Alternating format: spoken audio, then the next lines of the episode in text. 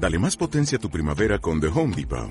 Obtén una potencia similar a la de la gasolina para podar, recortar y soplar con el sistema OnePlus de 18 voltios de Ryobi desde solo 89 dólares. Potencia para podar un tercio de un acre con una carga. Potencia para recortar el césped que dura hasta dos horas. Y fuerza de soplado de 110 millas por hora. Todo con una batería intercambiable. Llévate el sistema inalámbrico OnePlus de 18 voltios de Ryobi. Solo en The Home Depot. Haces más. Logras más.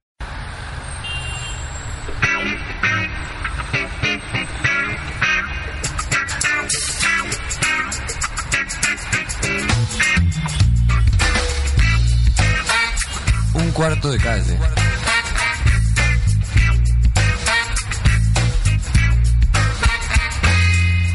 Radio Los Inestables presenta Psicología al aire libre.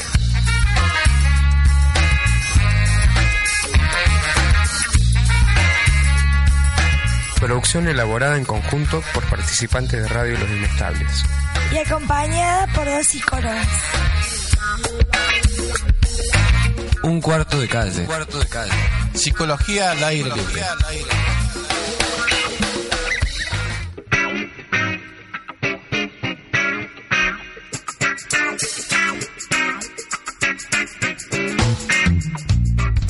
para visibilizar y revalorizar otra forma de hacer psicología. para difundir y reconocer estas valiosas experiencias. para salir en euro, encontrarlo con otro y otra.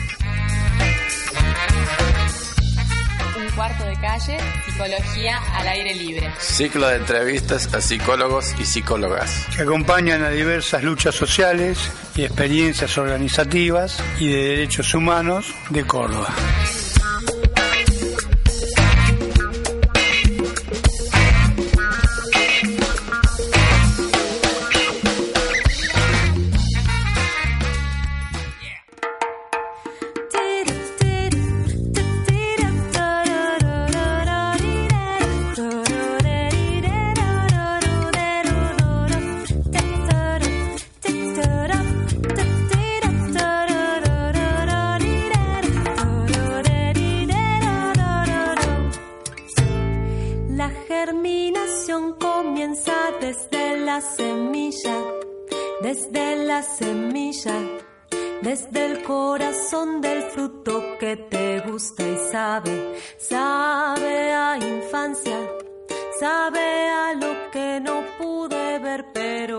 Recuerdo muy constantemente. con Lili Kremer del colectivo de mujeres Chaco Americano.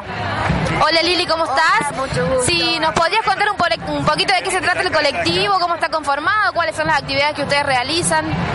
Mira, el colectivo es la, la- es un movimiento social, el movimiento eh, que nos reunimos mujeres de organizaciones de base, mujeres urbanas, campesinas, indígenas, eh, campesinas, como te decía, eh, mujeres jóvenes, viejas, de todas las edades, a partir de problemas que preocupan y que queremos ocuparnos y que desde las organizaciones de base no alcanza. Entonces por eso hemos conformado y empezamos de a poquito y hoy somos 300 organizaciones de los tres países y nos hemos dado un modelo de organización por comisiones de temas que nos interesan a todos. Uno de ellos es salud y salud reproductiva, otra es derechos humanos, producción y artesanía y así. Y migraciones, que es un problema muy serio en la región del Chaco. Las migraciones internas. En Buenos Aires hay más gente de Santiago que en Buenos Aires, para darte un ejemplo. Y lo que hacemos es apostar a dos cosas muy importantes. Una, que somos diferentes y que somos muy felices de perder el miedo a las diferencias y que nos cataloguen de diferentes. Y otra es al hecho de que tenemos muchísimos problemas y formas de solucionar los problemas y de exigir soluciones de un modo compartido que nos da mucho más fuerza que desde grupos chicos. Lili, ¿por qué el colectivo hoy decide tomar las calles de Córdoba? Eh, no es la primera vez, una historia que ya empezó, desgraciadamente, ya es la tercera marcha importante de Ni Una Menos. Mientras tanto, entre la primera marcha y hoy, eh, participamos como colectivo en el Encuentro Mundial del Chaco en Villamonte, Bolivia, y en una declaración que se hizo a escala mundial adherieron los tres países y los gobiernos de los tres países a la marcha ni una menos. Eso fue en Bolivia. Y ahora venimos de Paraguay y el movimiento colectivo de mujeres adhirió plenamente a ni una menos, porque pensamos que es una forma de presionar y también de organizarnos nosotras en esta lucha que no puede ser individual, en esta lucha y en estos procesos de cuidado de las mujeres. Ahí va. Lili, por último, ustedes que la tienen tan clara en esto de luchar contra la violencia hacia la mujer, con empoderar a la mujer, ¿vos qué recomendarías o qué mensaje le darías a amiga, a un amigo, a una madre, a un padre, a un sobrino, un hijo, un nieto o nieta que haga mañana en contra de la violencia hacia la mujer, más allá de la marcha de hoy?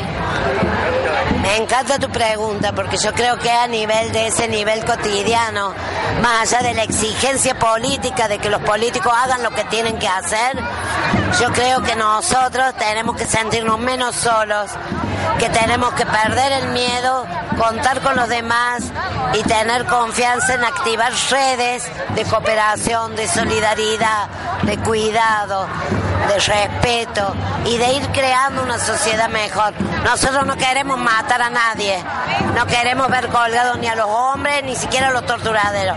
Queremos eh, penas justas, pero sobre todo queremos perder nuestro miedo para movilizarnos y estar en la calle y también en el ámbito privado defendiendo nuestros derechos, porque la violencia se da en las casas con la puerta cerrada y que las mujeres que están ahí no sientan que esa puerta no se puede abrir. Un cuarto de calle, psicología al aire libre.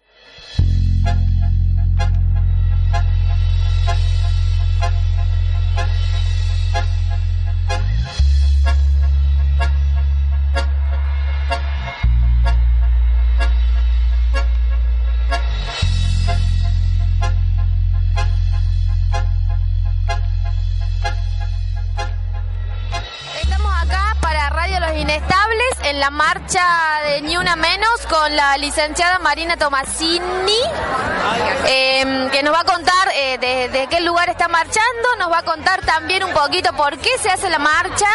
Soy eh, docente en la Facultad de Arte y Psicología Social, investigadora del CONICET y tengo desarrollo mis actividades en el área feminismo, género y sexualidad desde la Facultad de Filosofía y Humanidades de la Universidad Nacional de Córdoba. Bueno, eh, en primer lugar marcho por, porque tengo un compromiso con el tema desde hace mucho tiempo. Si bien el tema parece que, explotó mediáticamente ahora o que, o que lo empezamos a ver como un problema social ahora, a partir de casos que son realmente de una crueldad extrema, eh, pero tengo un compromiso con el tema eh, desde hace mucho tiempo por la investigación y por, el trabajo con las escuelas, donde venimos viendo formas mucho más eh, sutiles y mucho menos visibles de la violencia contra las mujeres y contra las identidades que, de alguna manera no se ajustan a las normas de género dominante, como eh, varones gays, eh, mujeres masculinizadas o que asumen una estética masculinizada.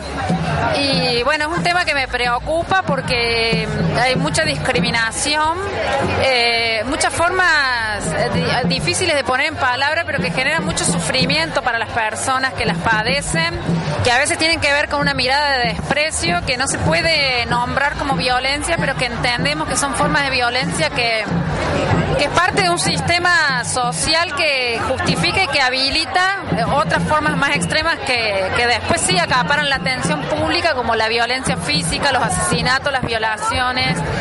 Pero hay que, hay que trabajar en distintos niveles y la demanda por ahí es esa, trabajar desde las demandas al Estado, eh, las demandas a la justicia, pero donde más trabajamos nosotros desde la psicología, desde la psicología social es por las transformaciones culturales, tratando de que, de que como colectivo social nos hagamos responsables de, de nuestro sistema de creencias, de nuestro sistema de prácticas, de poder desarmar eso, de poder ver que hay cosas que no son naturales, que, bueno, desde ese lugar es mi compromiso con el tema y, por eso estoy en la marcha. Marina, ¿vos eh, qué pensás en relación a la problemática de hoy? ¿Se está visibilizando más o es que realmente se está ejerciendo más violencia sobre la mujer? Es difícil dar una respuesta terminante. Eh, posiblemente eh, se esté visibilizando más, posiblemente cosas que hace unas décadas atrás se tomaban como naturales, eh, como parte de los derechos que tenían los hombres sobre las mujeres, hoy ya no se ha visto así. Es posible que por eso mismo las mujeres se habiliten a reconocer que padecen violencia, se habiliten a denunciar. Difícil saber si creció el fenómeno. también otra, otra posibilidad es que ante los avances en, los derechos de las mujeres y la conquista de derechos, hay un recrudecimiento de la violencia por parte de los hombres que, no, que, de alguna manera pierden sus privilegios como, como varones. Eh, pero es difícil dar una respuesta terminante.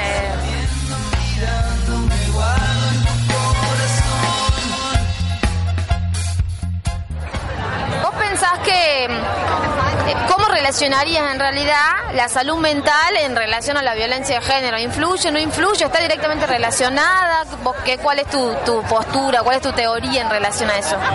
Yo creo que sí, que existe una relación directa y así como, como al principio hablaba de que hay que ver qué representaciones instaladas hay sobre violencia de género, me parece que sobre salud mental también, porque toda forma de violencia, pero particularmente la, lo que, lo que eh, nombramos cuando decimos violencia de género, que genera padecimiento, genera sufrimiento, genera malestar subjetivo y eso tiene que ver centralmente con la salud mental.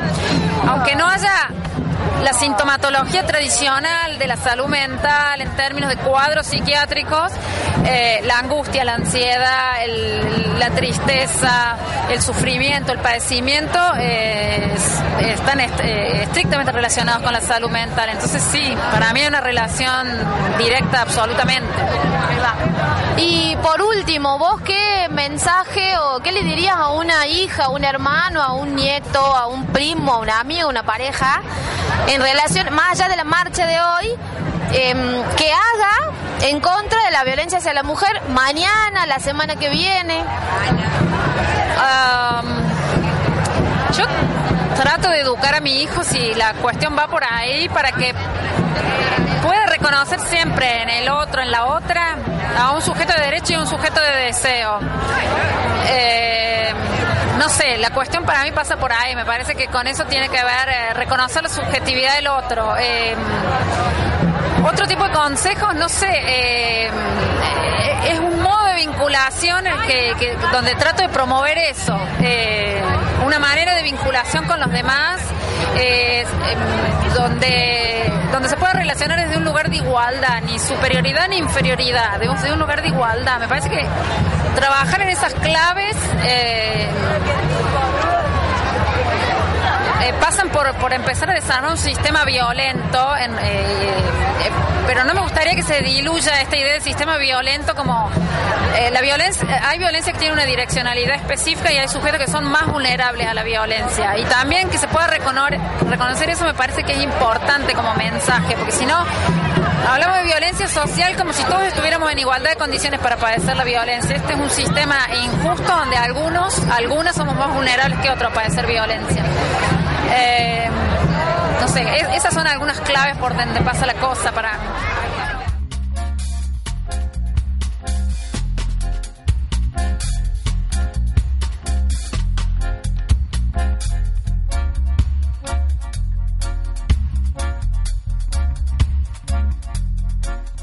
cuarto de calle, psicología al aire libre.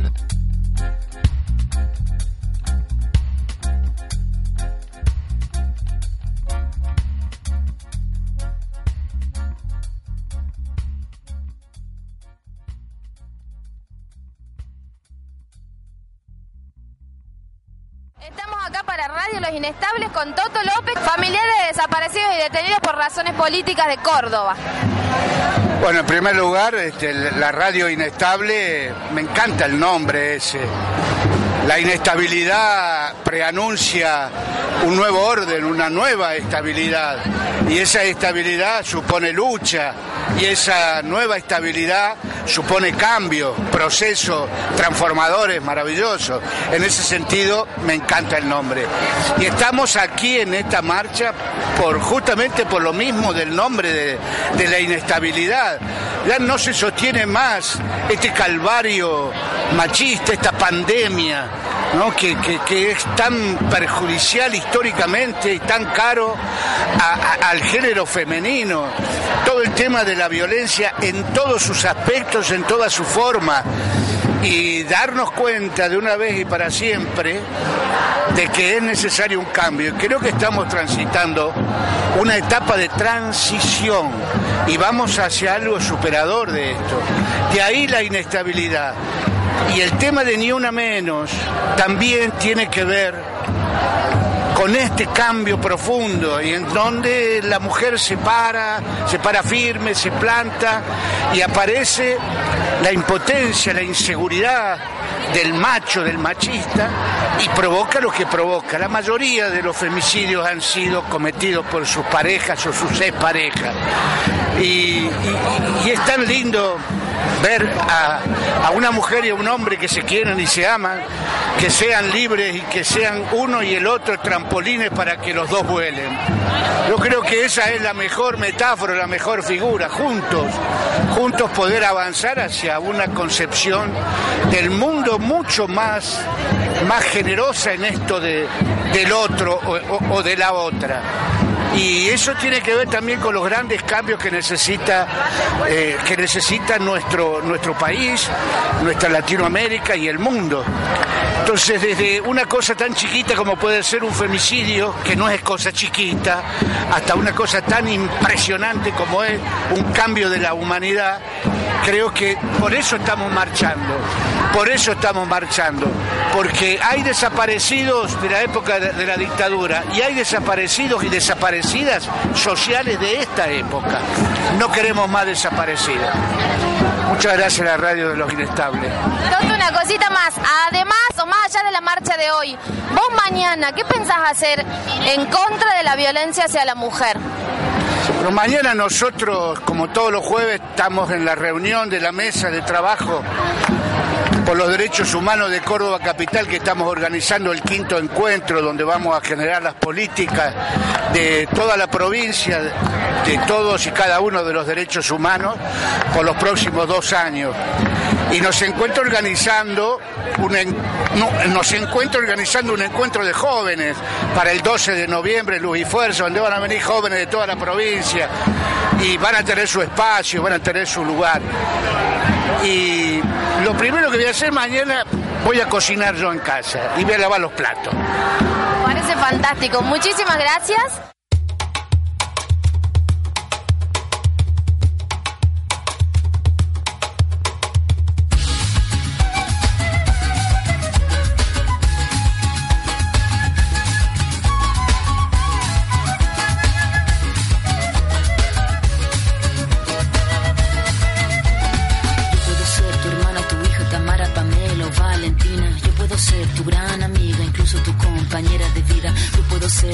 Gran aliada, la que aconseja y la que apaña. Yo puedo ser cualquiera de todos, depende de cómo tú me apodas. Pero no voy a ser la que obedece porque mi cuerpo me pertenece. Yo decido de mi tiempo, como quiero y dónde quiero. Independiente yo nací, independiente decidí. Yo no camino detrás de ti, yo camino de la para ti. Tú no me vas a humillar, tú no me vas a gritar, tú no me vas a someter, tú no me vas a golpear, tú no me vas a denigrar, tú no me vas a obligar, tú no me vas a silenciar, tú no me vas a callar. No sumisa ni obediente, mujer fuerte, insurgente, independiente y valiente, romper la cadena de lo indiferente, no pasiva ni oprimida, mujer linda que das vida. Eh, si vos tuvieras que elegir una canción, una frase, un escrito que represente el lugar desde donde vos laburás la temática y que represente tu laburo como psicóloga o tu laburo, eh, ¿cuál sería? Con lo de la canción me mataste, no tengo ni idea. Eh,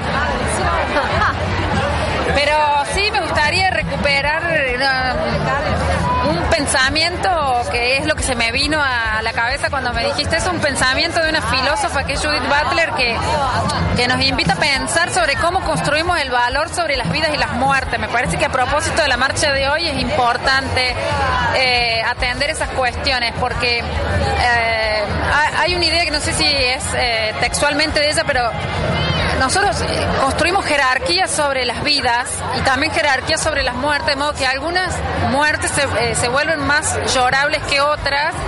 Y me parece que también hay que no solo repudiar, demandar, exigir justicia con respecto a las muertes, sino a lo que se hace con las, con las mujeres, especialmente con las mujeres jóvenes después de la muerte, que es otra revictimización eh, cuando se las pone en tela de juicio y me parece que por ahí eh, a eso apunta esta frase de Butler, ¿no? De, eh, bueno, cómo construimos jerarquías en torno a las vidas y las muertes. Ahí va.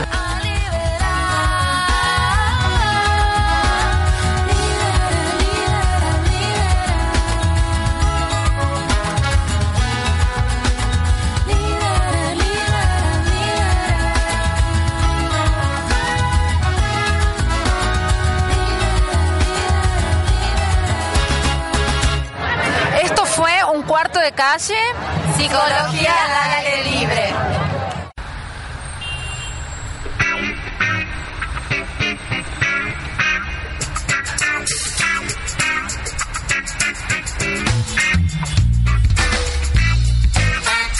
Un cuarto de calle.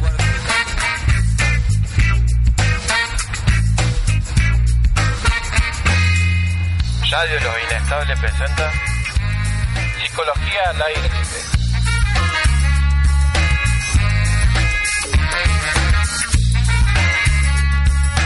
Producción elaborada en conjunto por participantes de Radio Los Inestables. Y acompañada por dos psicólogos. Un cuarto de calle. cuarto de calle. Psicología al aire libre.